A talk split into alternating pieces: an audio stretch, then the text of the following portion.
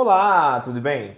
Seja muito bem-vindo, seja muito bem-vinda a mais um episódio aqui do nosso podcast. Eu sou Matheus Ribeiro, o psicólogo Matheus Ribeiro, e hoje eu quero falar com você sobre um assunto extremamente necessário nos dias de hoje.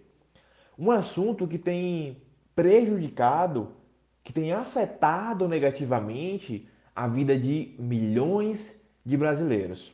Mas antes que eu te diga qual é esse assunto, eu quero te fazer duas simples perguntas. A primeira: quem são as três pessoas que você mais ama na vida? Talvez você pense aí seus pais, seus irmãos, alguns outros familiares, seus amigos, enfim. Quais são as três pessoas mais importantes da sua vida? Segunda e última pergunta: como que você tem tratado essas pessoas ultimamente? Você tem feito elas sentirem que elas são as pessoas mais importantes da sua vida, as pessoas que você mais diz amar? Você sente que tem conseguido fazer isso?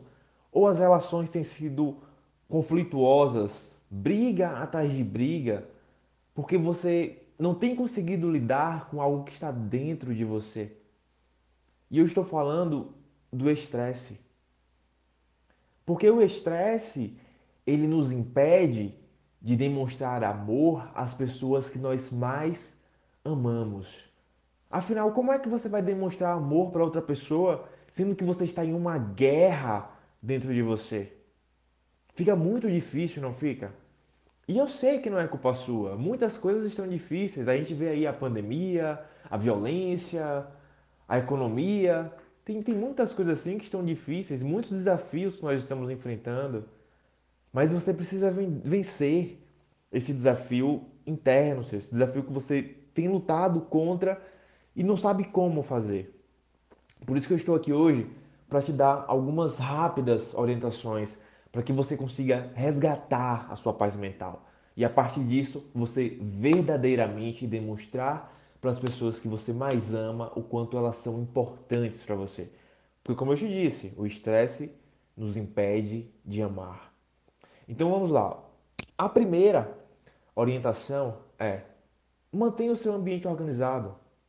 Fazer isso vai te dar uma sensação de maior controle sobre a vida.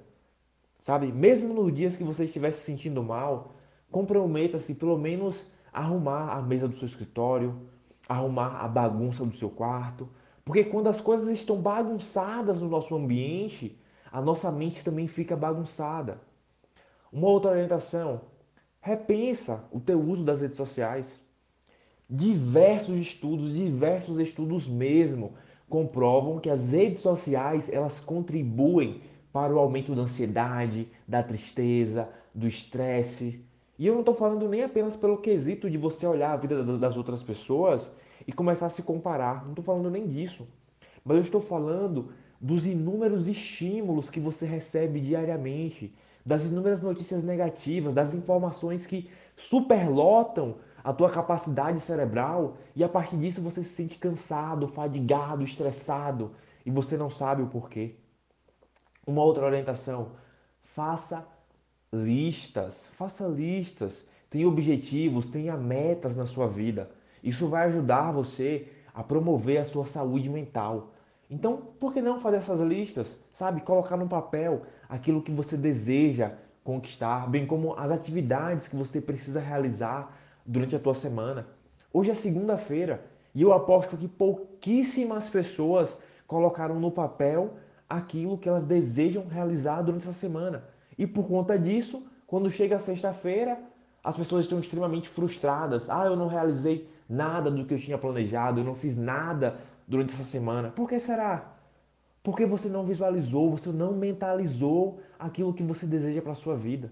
E quando você não visualiza a vida que você quer ter, você não pode reclamar da vida que você está tendo, porque você não está buscando construir primeiro na sua mente aquilo que você quer. A gente já conversou sobre isso aqui, sobre a importância da nossa mente, sobre a importância daquilo que a gente pensa. E a última orientação é: admita que algo não está dando certo. Admita que você é um ser humano e, como todo ser humano, você tem as suas limitações. A gente precisa ter uma conversa séria com nós mesmos, nos olharmos de frente ao espelho e falar: olha, o meu relacionamento não está dando certo. o meu trabalho não está dando certo, a minha empresa não está dando certo. Você precisa ser verdadeiro consigo e assumir isso. Assumir quando algo não está dando certo na sua vida. Porque é somente a partir deste momento que você busca mudar. Primeiro você precisa ter consciência, depois você busca mudar.